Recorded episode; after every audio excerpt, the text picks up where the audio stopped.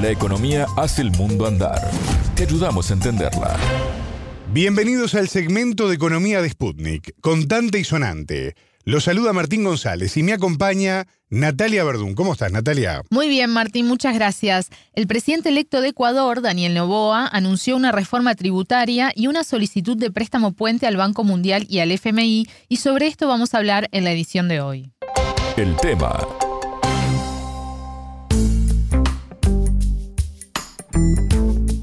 Este viernes 10 se supo que Daniel Noboa, que ganó el balotaje de octubre en Ecuador, asumiría como presidente el 23 de noviembre. La fecha no estaba clara hasta ahora porque depende de la puesta en marcha de la Asamblea Legislativa, que se confirmó Natalia para el 17 de noviembre. Exactamente, porque recordemos que estas elecciones de agosto en primera vuelta y octubre en segunda se realizaron porque el presidente Guillermo Lazo disolvió el legislativo a mediados de año y convocó a elecciones. Quien ganó fue Daniel Novoa del partido Acción Democrática Nacional. Por eso mismo, por ser elecciones anticipadas, su gestión va a ir nada más que hasta el 2025. Así es, aunque él ya anticipó que buscará una reelección. Este miércoles 8, Novoa volvió de una gira por España, Italia y Estados Unidos, y en este último país se reunió con representantes del Banco Interamericano de Desarrollo, del Fondo Monetario Internacional y del Banco Mundial. Ya anunció que solicitará un préstamo puente y además se refirió a una reforma tributaria de la cual aún no dio muchos detalles. Novoa asumirá en un país sumido en una crisis de seguridad y económica. Ecuador se encuentra en una situación financiera a corto plazo muy precaria, dijo el economista y ex ministro de Economía y Finanzas, Diego Borja, con quien conversamos para este contante y sonante. La entrevista. Hay indicios de que para el mes de diciembre probablemente no va a haber el dinero suficiente para cubrir la masa salarial del sector público. En el Ecuador, en el mes de diciembre, se hacen dos pagos de salarios, el de diciembre y un décimo adicional, que está contemplado en la ley y probablemente no existe el recurso suficiente, que serían alrededor de unos 1.600 millones de dólares, para cubrir esa necesidad inmediata. Entonces va a encontrar una situación eh, fiscal muy precaria, una situación financiera muy complicada porque a los problemas de financiamiento que tiene el presupuesto con el que se está aprobando este año para el año siguiente, se van a añadir los pagos de deuda que el Ecuador tiene que hacer el próximo año. Él ha anunciado que si no obtiene un préstamo puente, incluso podría haber un default en los pagos de deuda, lo cual es un anuncio muy, muy complicado, ¿no?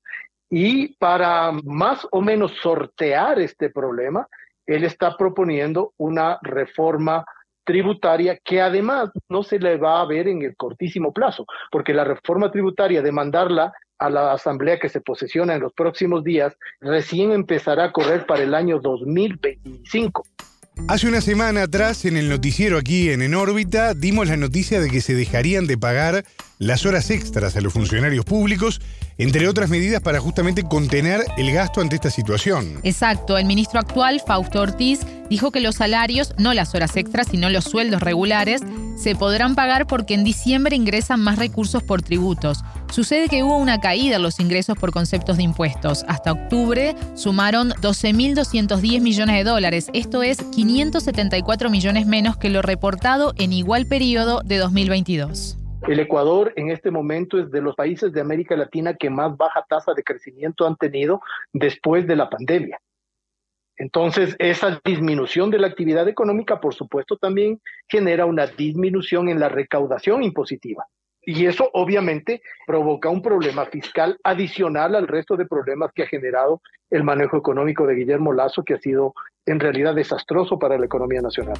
¿Qué se sabe hasta ahora, Natalia, de la reforma tributaria de Daniel Novoa? Porque, según dijo el entrevistado, recién se verían los resultados allá para 2025. Exacto. Novoa no anunció mucho. Hasta el momento dijo que buscaría una reducción impositiva para las empresas para que contraten más talento y mano de obra ecuatoriana. Pero el presidente electo habló también específicamente de una baja del IVA a los materiales de construcción que pasaría del 12 al 5% para reactivar ese sector.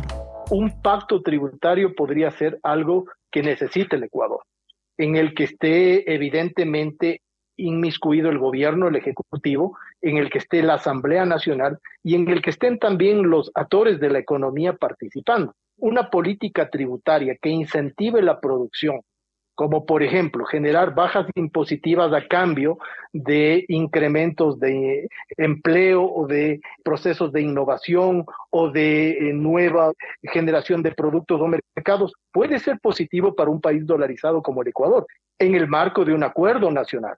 Y si es que la idea del presidente Novoa es esa, pues bienvenida, bienvenida. Ahora, si solamente se trata de rebajar impuestos a los más poderosos, que ya lo hizo Lazo en su momento, si solamente se trata de disminuir impuestos a los que más ganan, tanto como empresas como personas naturales, el impacto económico va a ser muy débil y menos el impacto social. Es un anuncio que podría ayudar la disminución de al 5% en el IVA para la, la construcción. Podría ser si es que tenemos una recuperación de la actividad constructiva. Porque de lo contrario, a lo que va, a quien va a beneficiar una disminución del IVA en condiciones de falta de recuperación es únicamente a las grandes empresas de la construcción. El exministro entrevistado dijo que lo fundamental para la recuperación es una política económica expansiva. Es necesaria una política económica expansiva que es contraria a la política económica que ha venido teniendo el Ecuador desde el gobierno de Lenin Moreno y luego con Guillermo Lazo. Ambos gobiernos han sido extremadamente contractivos, han impulsado las políticas de ajuste del Fondo Monetario Internacional en el marco de sendos acuerdos con el Fondo Monetario, ¿no? Han restringido la inversión pública, han restringido el gasto público, han restringido el crédito público, la banca de desarrollo prácticamente está destruida. Entonces, el gobierno de Daniel Novoa tendría que ser un gobierno de política económica expansiva para que pueda haber una recuperación de la actividad económica, del empleo y también, por supuesto, de los sectores, entre ellos del sector de la construcción. Ecuador tiene préstamos con el Fondo Monetario Internacional. Novoa dijo que buscará un préstamo puente y que el país podría caer en default. ¿El entrevistado se refirió a esto, Natalia? Sí, y compartimos lo que nos dijo.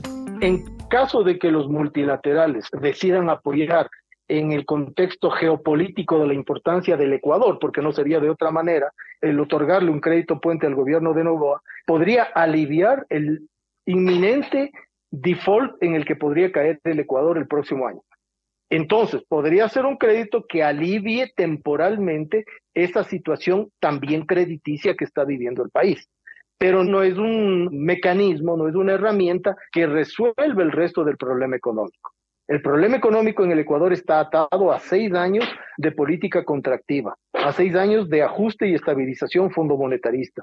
Y si no se rompe con esa línea neoliberal, difícilmente se va a poder recuperar la actividad económica y el resto de las variables relacionadas tanto en el plano económico como en el plano social. Siempre hay riesgos en el sentido de que lo que suele condicionar el Fondo Monetario y los multilaterales para este tipo de préstamos resulta a veces peor que la enfermedad, la medicina peor que la enfermedad, porque son políticas tan contractivas que lo que hacen es restringir aún más la capacidad de maniobra de política que tienen los gobiernos. Entonces, si, si son préstamos puentes solamente orientados a que se resuelva el problema del pago de la deuda para no caer en el inminente default, no van a contribuir mucho a la mm, recuperación económica del país. Hasta acá la entrevista con el economista y ex ministro de Economía y Finanzas ecuatoriano, Diego Borja. Muchas gracias, Natalia. De nada, las órdenes. Contante y sonante desde Montevideo.